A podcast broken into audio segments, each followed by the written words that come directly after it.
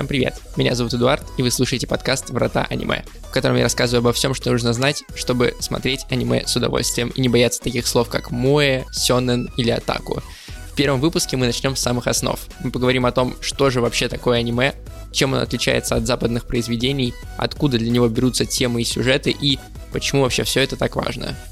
Я бы даже назвал этот эпизод прологом или там нулевым эпизодом, потому что мы сегодня взглянем на всю картину аниме. Если представить аниме как одно большое полотно, вот мы взглянем на него сверху, далеко-далеко, целиком, чтобы потом в следующих эпизодах понимать, какие конкретные детали этого полотна мы рассматриваем.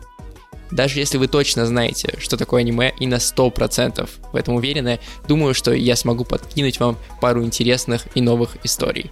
Этот подкаст выходит в сети Showrunner, где также можно послушать, например, подкаст Бака, где я вместе со своей соведущей Ксюшей обсуждаю уже не теорию аниме, как здесь, а практику, новые или классические аниме, фильмы и сериалы. Обязательно оцените его по ссылке в описании. Либо же, если вы слушаете этот подкаст уже в фиде Баке, то не забудьте написать какой-нибудь хороший отзыв и вообще рассказать, как вам новый формат.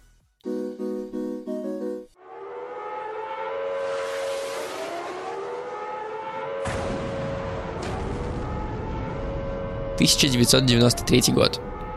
В Сербии идет гражданская война. Люди вынуждены бежать из своих домов, соседние страны призывают враждующих к миру. Бомбы летят на большие города. В Сараево, в один из самых пострадавших городов, наносит визит японский режиссер Тасия Уэна. Он проходит по разбомбленному городу и натыкается на разрушающуюся стену одного из домов. В него попала бомба. Стена эта состоит из трех панелей. На первой панели портрет Мао Цзэдуна, китайского известного деятеля. Вторую украшает слоган радикального движения местного. Когда Уэна подходит к третьей части стены, то у него просто не остается слов. На панели красуется сцена из аниме Акира. На осыпающейся стене, перед группой разрушенных зданий, могучий юный преступник Канеда произносит «So it's begun». Okay, Почему я вспомнил историю Уэна? Дело в том, что большинство людей, и известных мне, например, моих знакомых, до сих пор воспринимают аниме как мультики, которые смотрят исключительно дети. Но вот скажите мне, вряд ли бы сцену из детского мультфильма нарисовали на стене в воюющей стране, правда? Вряд ли бы обычный детский фильм смог пересечь границы и предстать в форме политического заявления в раздираемой войной европейской стране. Абсурдно, да? Даже если отмотать в самое начало, в 1907 год, когда появилось первое, сложно сказать, не назвать это аниме, ну, скажем так, да, аниме Кацуда Сясин, нельзя сказать, что это была какая-то детская анимация. В этом маленьком 4-секундном мультике, его, кстати, можно найти на Википедии в странице истории аниме, маленький мальчик рисует иероглифы, означающие движущиеся фотографии. В то время это использовали как синоним слова кино, которого тогда не было. Затем этот мальчик поворачивается к зрителю, снимает шляпу и кланяется. Получается, понимаете, такая мета-игра. Персонаж на экране говорит нам, что он на экране фильма, и что этот самый персонаж в курсе, что он на экране фильма.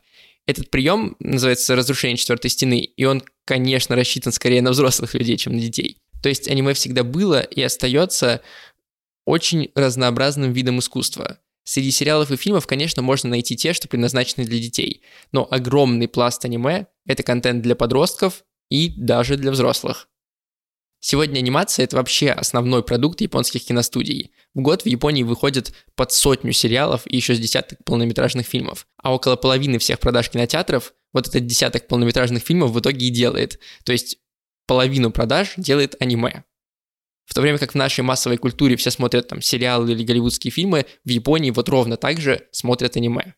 В следующих эпизодах мы с вами разберемся в жанрах аниме и посмотрим, как все эти жанры вместе охватывают интересы большинства людей, от там трехлетних детей до 60-летних офисных работников. А пока давайте обсудим еще несколько формальных моментов, да. Когда мы говорим аниме, мы можем иметь в виду несколько разных вещей. Например, анимацию, сделанную в Японии, или анимацию, сделанную в определенном визуальном стиле. Вообще вот это слово аниме, да, аниме используется японцами вообще для любых мультфильмов, даже диснеевских там или каких-то еще.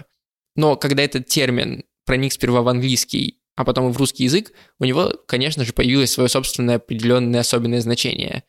Но и оно со временем стало меняться. Если раньше аниме было исключительно анимацией, сделанной на японских островах, да, в Японии, то сейчас такое определение кажется многим уже устаревшим.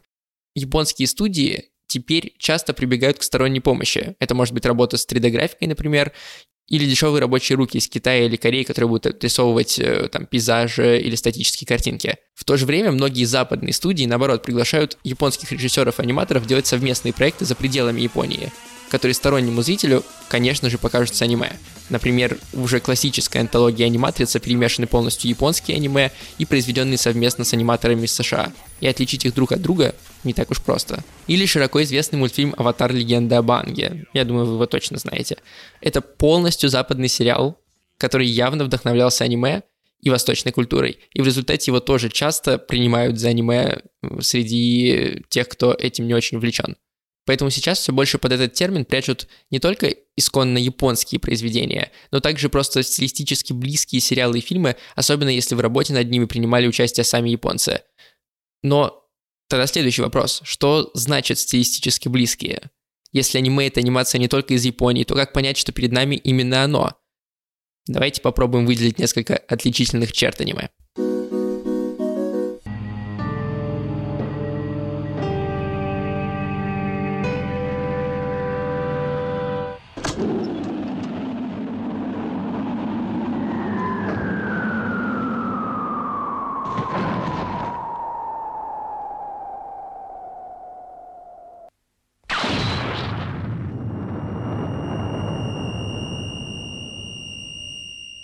Печальных событий в Сербии мы двинемся назад во времени, к другим, даже более печальным событиям Второй мировой войны.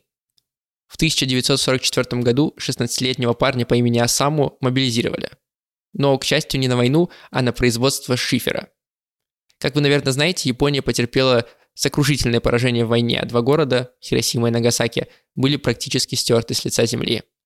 Следующие 15 лет Япония потратила на восстановление своей экономики, и своей культуры. На протяжении всех этих лет США поставляла на острова не только товары, продукты, деньги, но и контент. Фильмы, сериалы и мультики. Молодой Асаму, который тогда учился в медицинском университете, с удовольствием вдохновлялся всем этим контентом. Особенно ему нравились мультфильмы. Ему даже захотелось самому заниматься мультфильмами, но в послевоенной Японии не было ни анимационных студий, ни перспектив стать каким-то успешным режиссером. Поэтому Асаму, несмотря на успешное окончание медицинского вуза, решил попробовать себя в роли мангаки. Мангака — это человек, который рисует мангу, японские комиксы. Мы о них поговорим еще сегодня. Асаму прибавил себе пару лет в заявке и уехал из э, города Осака, где совсем перспектив не было, в столицу Японии, в Токио. Довольно быстро Асаму стал популярным автором, особенно среди молодежи и детей. Он рисовал как оригинальные работы, так и просто переносил те самые американские мультики, которые его вдохновляли, вроде Бэмби или Пиноккио, в формат манги. Впрочем, вот последнее ему не очень нравилось. Это было уже начало 60-х, в домах обычных горожан начали массово появляться черно-белые телевизоры. Вместе с ними туда проникали все те же американские сериалы и мультики, и они были гораздо-гораздо популярнее произведенных в Японии аниме. Желая исправить эту ситуацию, Асаму основал собственную анимационную студию – Муши – она стала одной из немногих тогда студий аниме, не первой, но она стояла в ряду тех, которые тогда появлялись. Несмотря на возрождающуюся в 60-е годы уже, или даже 70-е, экономику, денег на создание аниме было не так много. Это был не очень выгодный бизнес. Аниматорам приходилось идти на хитрости и изощрения, чтобы укладываться в бюджет. И одной из таких хитростей стало уменьшение частоты кадров. Сейчас поговорим про это немножко. Обычно мы видим плавную картинку при 24 кадрах в секунду. То есть 24 раза за секунду происходит какое-то изменение и создается ощущение движения. Именно такой формат сейчас принят в кино. Мы видим 24 кадра. Там, где важна скорость событий и решения от зрителя, как, например, в компьютерных играх, частоту кадров увеличивают до 30 или даже до 60 кадров в секунду. Если бы аниме рисовалось с таким количеством кадров, на него не хватало бы ни сил, ни времени, ни денег особенно в 60-е и 70-е годы. Представляете, на одну секунду мультика вам потребовалось бы нарисовать 24 картинки. Поэтому в другой передовой на тот момент студии Тои придумали использовать ключевые сцены. В обычных моментах, когда персонажи говорят или идут, когда показываются общие планы или статические сцены, частота кадров аниме могла уменьшаться до 12 а то и даже до 8 кадров в секунду. Приходилось меньше рисовать, а значит меньше тратить денег, меньше времени. При этом, чтобы аниме все равно смотрелось эффектно, в боевых, ярких, захватывающих сценах количество кадров резко увеличивалось. Скажем, до 24, например, в секунду. Появился таким образом эффект Сакуга. Это когда аниматоры выкладываются в определенных моментах, ограниченных временем, э, на полную и выкручивают качество анимации на свой доступный максимум. Сейчас, в наши дни, несмотря на то, что денег в индустрии стало заметно больше, больше стало и выпускаемых сериалов и фильмов. Поэтому стандарт ключевых сцен и сакуги применяется до сих пор. Большая часть аниме сделана с уменьшенным количеством кадров в секунду, поэтому простому непривыкшему зрителю может казаться аниме дерганым или каким-нибудь странным, каким-нибудь ватным, э, недостаточно плавным. Тут на самом деле достаточно немного втянуться в просмотр, и все это пройдет, мозг сам привыкнет к новому формату.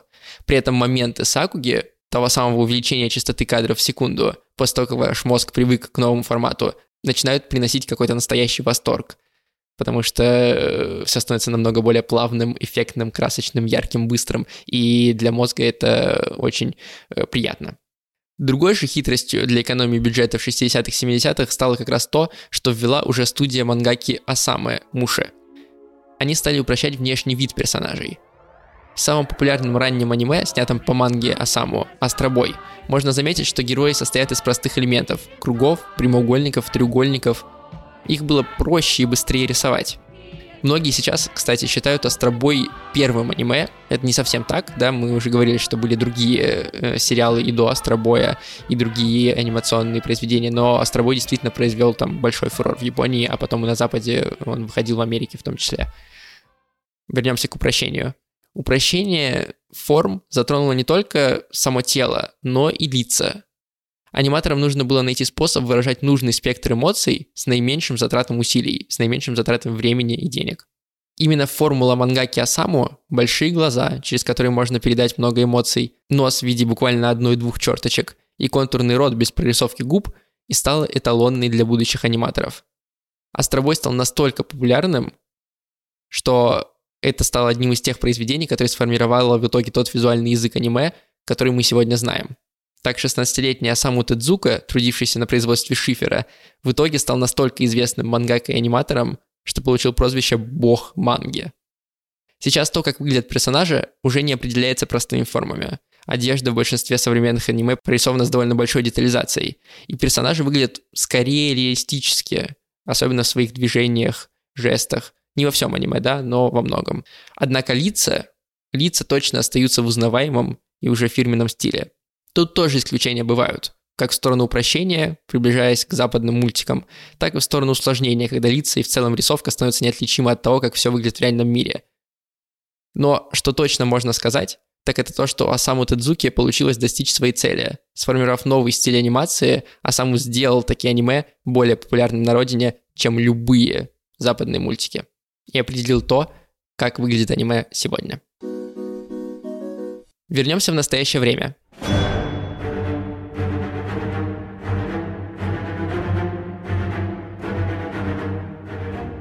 Кино уже больше 10 лет создается и показывается киновселенная Марвел. Человек-паук, Мстители, Тор, Железный Человек. Я думаю, вы все видели. Представим, что вы вышли после очередного фильма из этой линейки, где в сцене после титров дали какой-то намек на продолжение с новыми героями. Что делать? Можно ждать несколько лет, конечно, пока выйдет продолжение. Но мы с вами нетерпеливые люди, правильно? Может быть, можно как-то обхитрить систему. Например, купить комиксы, по которым снят фильм, и сразу узнать финал истории. Вы решаете поступить умно, идете в книжный или магазин комиксов, да, специализированный, и просите продолжение фильма. Продавец в ответ вам может предложить в лучшем случае пять разных вариантов истории. В худшем он будет чесать затылок в недоумении и говорить, что продолжения нет. Все потому, что у героев Марвел нет как такового автора. А еще у них нет одного начала и одного конца. Каждый комикс-автор по-новому смотрит на знакомых героев и пишет о них разные истории, которые никак нельзя сложить в цельный единый сюжет.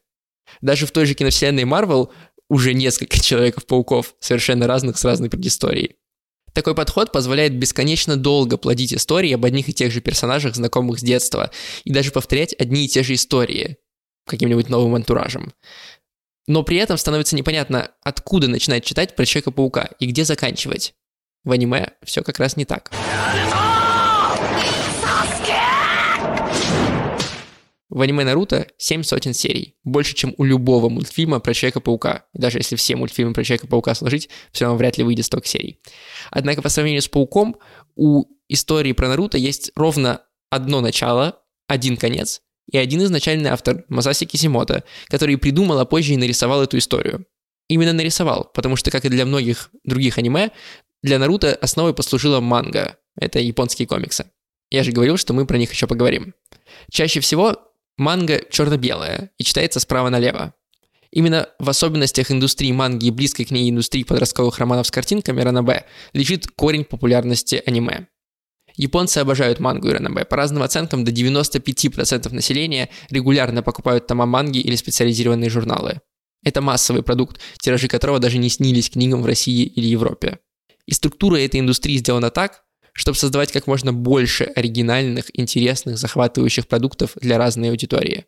Давайте попробуем посчитать с вами количество фильтров, которые нужно пройти, чтобы про вашу мангу сняли аниме.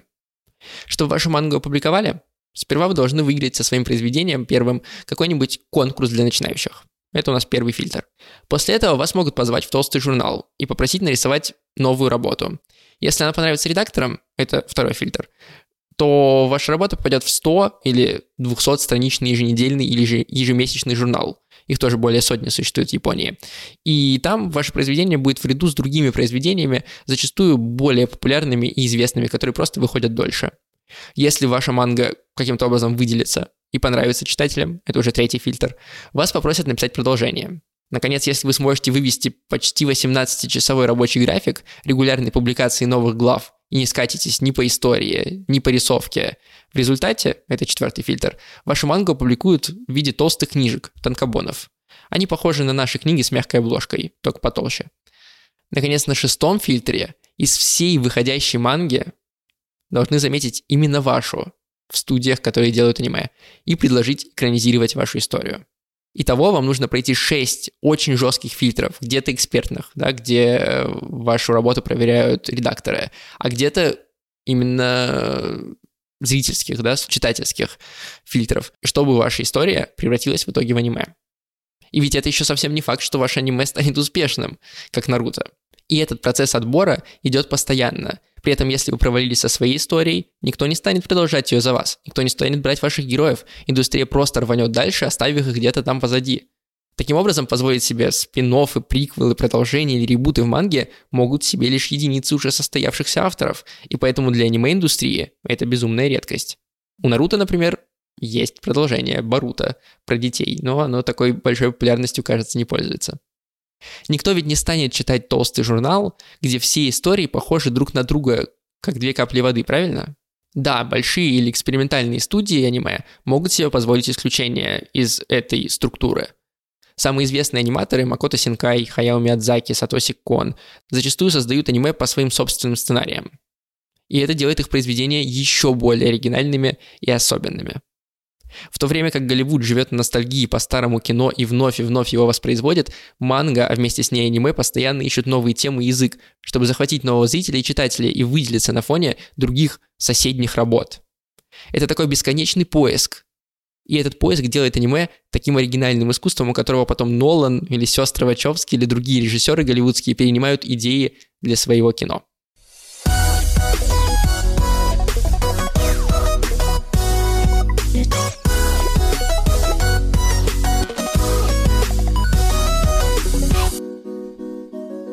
Давайте закрепим в одном предложении. Аниме — это японская, не только анимация, сделанная в определенном визуальном стиле, яркими чертами которого является уменьшенное количество кадров и определенная выразительная отрисовка лиц. Это не единственные черты, но главные.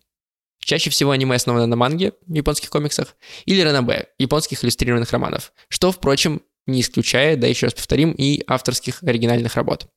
Аниме ни в коем случае не детские мультики, или лучше, наверное, даже сказать, далеко не только детские мультики. И аниме служит вдохновением для множества людей по всему миру.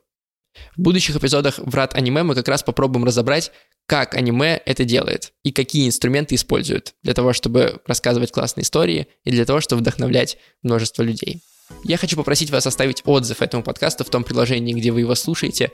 Это очень помогает другим людям найти его и также глубже погрузиться в аниме-индустрию. Ну и мне приятно тоже будет. В описании этого выпуска есть также ссылка на наш чат подкастов Бака и Врата Аниме, где можно рассказать мне лично, в каких моментах этой истории я ошибся, про что рассказал не так или про что вообще забыл, и как это все следовало сделать. Это будет тоже очень полезно. На этом все на сегодня, по крайней мере. Смотрите аниме и делайте мир лучше. Пока.